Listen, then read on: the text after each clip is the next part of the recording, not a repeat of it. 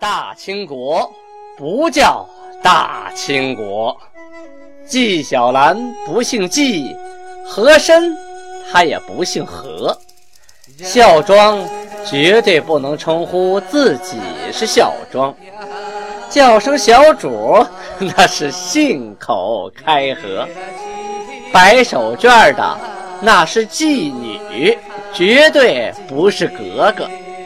好，今天。听俊贝勒播讲一段《青通剑》，听众朋友们，大家好。上次呢，我们讲到清太祖天命八年，农历的癸亥年，公元一六二三年，农历二月份，民国的天启皇帝赐给毛文龙尚方宝剑啊，命他为平辽总兵官，还给他弟弟毛云龙升为锦衣卫。咱们接着往下说啊，这个档案呢，它不像是小说哈，有连续性，它是按照时间的顺序。三月初一的时候啊，有档案记载山海关啊，广宁前屯中后所，就是现在的绥中县那个地方啊，有了一场地震啊。这场地震呢，呃，是记录在《永平府志》啊，《绥中县志》卷一。后来也引自，呃，转引自《中国地震历史资料汇编》二卷七七一页。为什么要说这个呢？啊，因为档案上记了啊，咱就说它。万一将来什么事情跟这地震有关系啊，咱就可以前后呼应一下。三月初一啊，金国就是后金韩国啊，都堂书谕汉人，就是针对汉族人啊下的一篇文书。金银产地之人，不得于农时陶掘，恐误农作。什么意思？就是你这个地方产金子、产银子，但是你去淘金淘银，不能耽误农时啊。农闲时淘金掘银之人，须经奏准方可陶掘。若不经奏准而私行陶掘，罪之。就是农闲的时候，你去淘金淘银，你要是不向上面汇报，未经批准，那也要罚你。田地不足之人，可至延边内外任其耕种，就是我们边界啊里边外边这些荒地，你随便找地儿去种去，咱这不缺地啊，没分给你，你也可以随便种。台站之人啊，这台站呢是呃守边用的啊。就类似于小烽火台啊啊，一个小站点啊，比那个城堡要小一号的这么一个守卫单位，类似于今天的哨所啊。说这里的人要耕种，要沿台一带耕种，就是说你要开荒种粮，要在你的这个呃哨所附近，不能离得太远啊，以免耽误你的正事儿啊。三月二十日啊，档案记载。努尔哈赤书谕汉人曰：“国民劳苦，非我之罪，皆明万历帝之罪。万历帝干预无赦之边外异国，遂遭天谴。万历帝身亡，今其身死，天恐国人不晓所遣，遂又使万历帝之子太昌帝。”未及一月，一亡。明帝遭天谴责，父子已亡，王臣被杀，土地被陷。因万历帝作恶之故，汉民受苦。这个一大段话后边还有一段，咱们分着来解释。这段话大概意思是说呀，现在呀，国民都劳苦啊，不是我引起来的。是民国的万历皇帝的原因啊，他干涉我们边外其他国家的生活，所以啊遭到了天谴。万历帝死了，光他死了呀，老天爷还怕国人不知道啊，这是我我老天爷的惩罚，又让他这个儿子太昌帝呀，不到一个月也死了。这明朝皇帝遭天谴，父子啊都死亡，王臣又被杀，土地又沦陷。都是万历帝啊作恶之故，所以汉民受苦。这属于一种政治宣传啊。呃，有一定原因，但肯定不是天谴啊。后边他又说：“天以我为事，以明帝之辽东地方授予，既至天授之地，即令辽东周围汉人庐舍均与诸身合居，粮则同食，田则分耕。我诸身地方之庐舍田粮，亦皆给夷迁之汉人。”这段话的意思是说呀，老天爷呀帮着我啊，给我指点了方向，啊，把明朝辽东的地方授给了我，这是天授之地呀，我就命令辽东周围的汉人啊，你们要跟我带来的诸身一块同住，粮食同吃，有地同耕。我诸身地方啊，诸身就是女真啊，我诸身地方的卢舍田粮。也分给你们迁移过去的汉人，你们也是一块住一块吃，大家都是一个国家的嘛。确实呢，辽东地区啊，随着战争的形势的发展和变化啊，努尔哈赤进行了很多次的移民和迁徙。首先呢，他的部队从啊新宾那边迁出来，那新兵呢就空了很大一块，包括抚顺呐，原来他建州女真的地盘啊，就很多地方土地就荒芜了。他后来又派去很多啊汉人和各个旗分别的去耕种、驻守，啊，到了这个辽东地区呢，女真人过来了，不能没有地种啊，就跟本地的汉人就同时种地啊，一块住一块吃，所以啊，他就提出这些言论。努尔哈赤啊，之所以这么说呢，目的就是告诉老百姓啊，我是顺应天道啊，这是。我是有道理的，做这些事情是老天爷保佑我，是老天爷让我这么做的，这是天理，所以大家应该顺从，否则就是违天呐啊，就是逆天而行。同时，他也给后边这段话做了个铺垫：于此国以民苦之年，未与诸身合居之人，尔等何以乘间卖粮？这意思是说呀，现在呀。国家动荡不安，老百姓啊，民不聊生啊，又是饥荒啊，又是旱灾的，又是战争啊。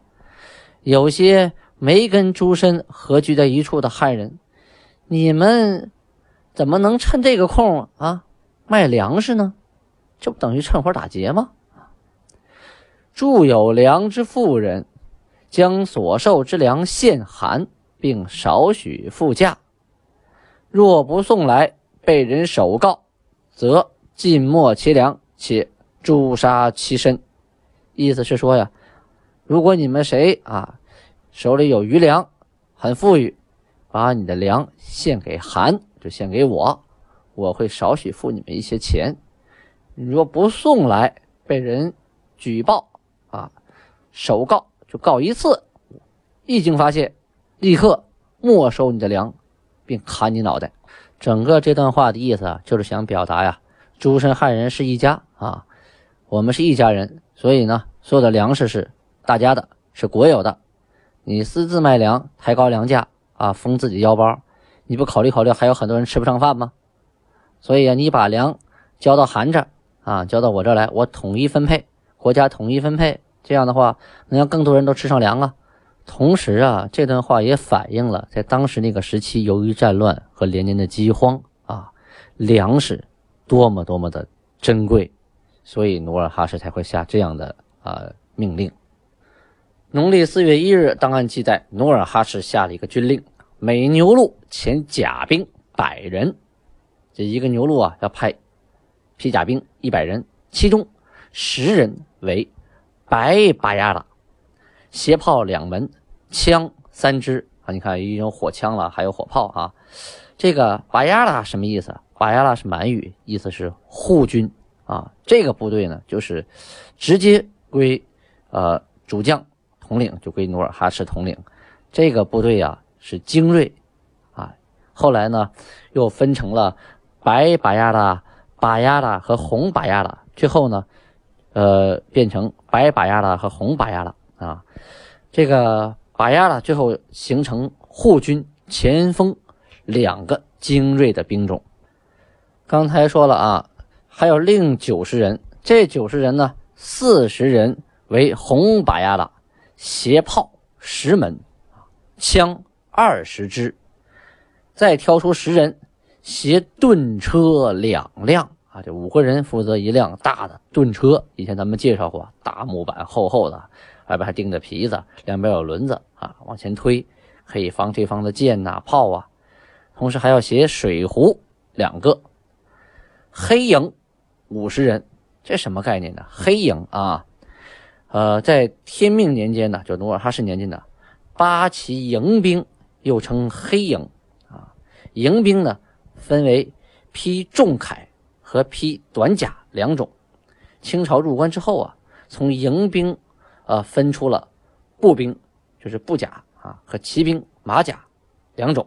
这个黑营兵啊是五十人，携炮十门，枪二十支，又二十人携盾车两辆，梯子一架，凿子两把，奔子两把，吊钩子两个，镰刀两把，斧子两把，席子四领，叉子两把，还有连接连夹棍啊一根水壶两个。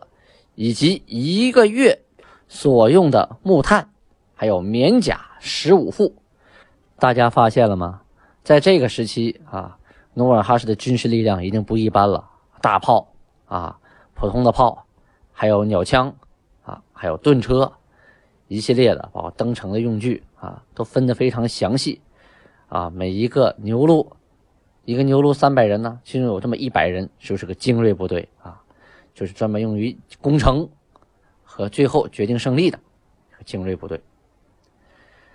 同时啊，每一甲蜡携大炮两门，甲蜡咱们前面介绍过啊，五个牛录是一个甲蜡，就是一千五百人，一千五百人有两门大炮啊，这种大炮可以把城墙轰塌，这种大炮啊。牧马时就是放马的时候，五牛录合为一处啊，就是说一个甲拉啊。和他一起去放马，各汉军之马一合之，就是放马时候啊，都一块放。自平鲁铺，就是今天沈阳市于洪区马三家的乡古城子以西，牛庄，牛庄是辽宁省海城县西北以东啊，就是这个以西那以东这块地方来放牧。每个牛录啊，派出一个代表为首领啊，每个牛录呢拴马。两匹，备御各拴马一批，游击参将各拴马两匹，副将各拴马三匹，总兵官各拴马四匹，一等总兵官各拴马五匹。这什么意思啊？开始说每一牛录拴马，这档案上写的。其实其实的意思是说，每个牛录长官就是指左领啊，就这个官儿，他呀打仗的时候两匹马，就是他拥有两匹马。备御呢啊，各拥有一匹马。游击啊，参将啊，两匹马；副将三匹马；总兵官四匹；一等总兵官五匹马。这什么概念？打仗他有马选的。这个马今天不舒服呢，啊，赶紧马生病了啊，你得换一匹好用的马。这马今天打累了，换一匹马再打。就是说，在那个年代呀，马呀是战争的主要的一个工具啊，离开马不行。所以呢，这官职越高啊，他所配备的马匹就越多，就相当于现在给你配车啊。你一个军区的司令员，你不可能只有一辆车啊！那突然这辆车坏了，那你还出不去门了呢，是吧？那下边一个小连长，可能一辆车就够了，大概就这个道理吧。四月初六啊，档案记载说，都堂下令了，这个都堂就是管汉人的官啊。汉人军士及百姓，凡有弓矢、刀枪、炮等军械，限于二十日内。送交各该管官，就是说，你家里藏的武器啊，二十天之内交给你管理你的官啊，交给你的上官。逾期不送者，被人首告，治以重罪。就是你要是到期不送过来，只要一经告发，就治以重罪哈。禁止汉人工匠售卖弓矢、刀枪等军械啊。十日后卖则。罪其售卖之人，买则罪其购买之人。啊，你卖了我罚卖的，买了我罚买的，两边我全罚。这主要是为了治安所考虑啊！你想那个年代兵荒马乱的，谁手里都有点家伙，都是为了防别人。但是谁家伙多呢，就可以欺负别人。所以啊，这个治安不好管理。你要派个几个人当兵的去管，结果对面比你那个家伙事儿还多呢，你打不过人家，他没法管。所以把武器都收上来，所有人都赤手空拳了，这样的话治安就好管多了。这个月呀，金国呀开始定信号之制，啊，以前都是什么敲鼓啊啊敲锣呀，啊没也没有无线电那个时候啊，也没有微信。你说想大家凑齐开个会，还得挨个派人去告诉，要么就得敲鼓敲锣的，还挺麻烦，还得喊。这个信号之制啊，就相当于现在的无线电、微信群发。怎么弄呢？规定在韩宫门与城门啊，就是韩的那个大衙门宫门前和城门这两个地方，举大黄道，就是大旗啊，黄色的大旗啊。有官职者，皆须集合于韩宫门。就是说，只要你有点官了，你必须到。韩的那个宫门口来集合，一看见这个大黄旗啊，这可不是小事儿啊！必有筵宴、宣谕、传信之事，就是说呀，你来要么是请客啊，请大家吃饭，要么就是要传谕了，让大家都知道啊，传信儿，让大家都晓得。你不来，那你知道的晚，耽误事儿啊！举鸿道，连吹海螺，乃有战士须穿盔甲。有马者继承，无马者步行，各至屯外列阵啊！这就不一样了。这一举了大红旗，然后吹海螺，嘟嘟嘟，一看，哎呦嚯，城门是大红旗，韩宫衙门那个大红旗，这是要打仗了，赶紧把盔甲穿上，有马的赶紧骑上，没马的步行，到外边列阵啊，找你自己的泥路啊，自己的牛路啊，找自己的部队列阵，准备战斗。备御以上，至齐备了衙门听信儿，就是说，这个以上的官员呢，要马上赶到各旗的备了衙门啊，商量作战，开作战会议啊，商量战术啊。举白道鸣炮，就是举大白旗放炮，砰砰砰，这是什么信号呢？这是逃人潜逃之信号啊，就是说有人呐逃跑了。啊这要追呀啊！这个是很重要的人，要各穿棉甲配沙袋。沙袋是什么东西啊？这个满族人呐称弓囊和箭壶两样东西加起来叫沙袋啊。这一边插弓的，一边插箭的，两个东西连起来叫沙袋。要穿棉甲配沙袋，那肯定就要配弓箭呢。你光带袋子，你不带弓箭能对吗？哈，乘拴养之马集合，就是。带着自己的马集合，你徒步的就算了，有马的赶紧集合抓逃人去。这就是后金韩国啊出现的最早的无线电啊微信群发。没办法啊，那时候没有朋友圈啊，有朋友圈说一声就完了，是不是？转过头咱们再说说毛文龙这边吧，他不已经是平辽总兵官了吗？他向那个朝廷上了唐报啊，称说自己呀前前后后啊带着兵驾船。欲偷袭荆州、富州，就是大连那个荆州、富州那地方啊，都被飓风啊给挡回来了。就是海上起大风，我的船呢靠不了岸。说奴酋啊，就是努尔哈赤他们啊，害怕我趁虚啊偷袭，派遣了李永芳等啊人等人呐，各路设防啊，到处设卡子，就怕我偷袭他们。同时呢，他们还派了奸细王世杰到我这皮岛来啊诈降，而且啊。谋为内应，商量好，在五月份的时候啊，里应外合破我皮岛。后来呢，被我的部下参将唐饶清给发现了啊，这奸细被揪出来了。现在呀，已将这个奸细王世杰枭首示众，啊，就地正法，脑袋砍下来了。呃，可是我现在的各兵啊，已经两个月缺粮了，嗷嗷待哺啊。其次，军饷接济呀，说白了，整个这篇文章前面都是铺垫，就是为了要钱要粮。因为皮岛那地方旁边都是海，后勤补给跟不上啊，部队现在是缺饷缺粮啊。你不发饷，那兵心则乱呐。你不给钱，谁给你打仗卖命啊？那不给吃饭那更不行了。所以赶紧给我发粮发饷吧，我快撑不住了。前文书咱们提到过啊，明廷啊，对辽东的事情非常头疼。后来有人提出让葡萄牙人带着火炮进京。最早啊，先是光禄寺的少卿李之藻啊说的：“至圣莫先火器，臣仿之香山奥仪所传西洋大铳为猛烈神器啊，那时候就有神器这个称呼了啊，说那个红衣大炮是神器。”一差官网购，就是派人去买点炮回来嘛。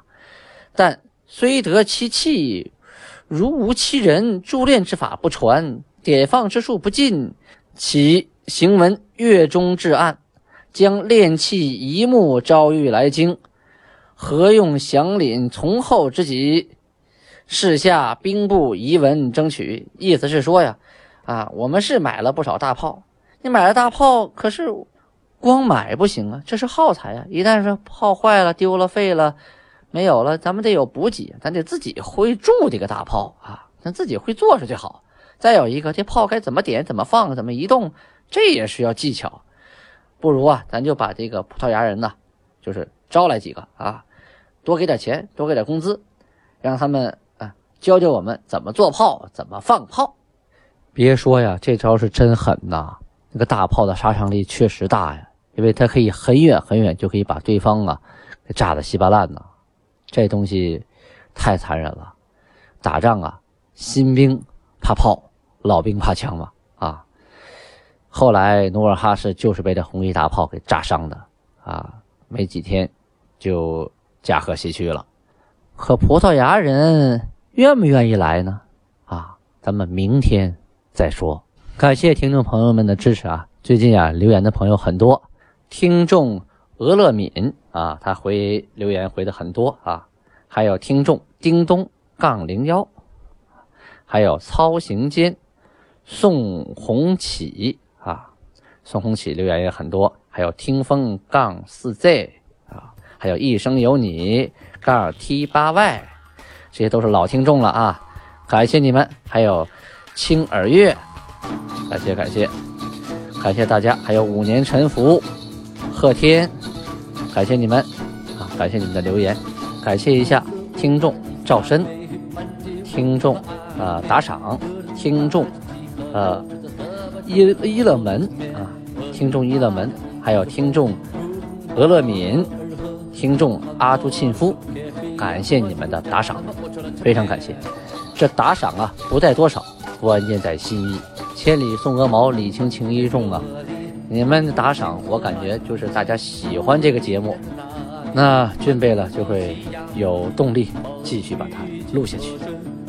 下面插播广告啊，从今天开始到下月十五号，听众朋友们给我留言啊，给我赞助送礼物，我将在留言和赞助的听众朋友当中选出两位来，送给他们我刻的十二生肖手串。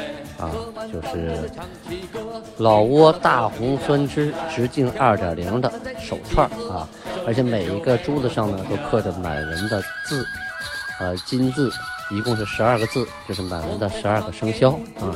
这副手串将免费送给呃这一个月之内给我呃赞助最多的人啊，这个听众啊，选出一位来，呃，给我留言最多的啊，最精彩的也要选出一位来送给他一个。大红酸枝的牙签盒，上面也呢，呃，实木的，上面刻着满文“紫气东来”和汉字的“紫气东来”啊。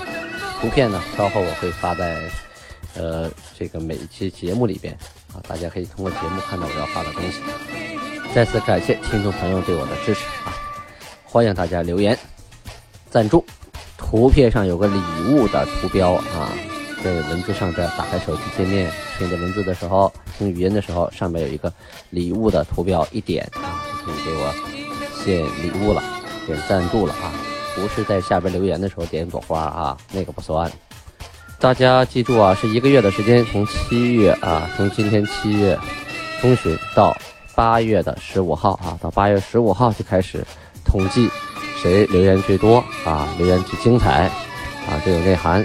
谁呢？礼物献的最多？好，这两位幸运的听众将得到金贝勒的亲手刻的手串和牙签盒，包邮啊。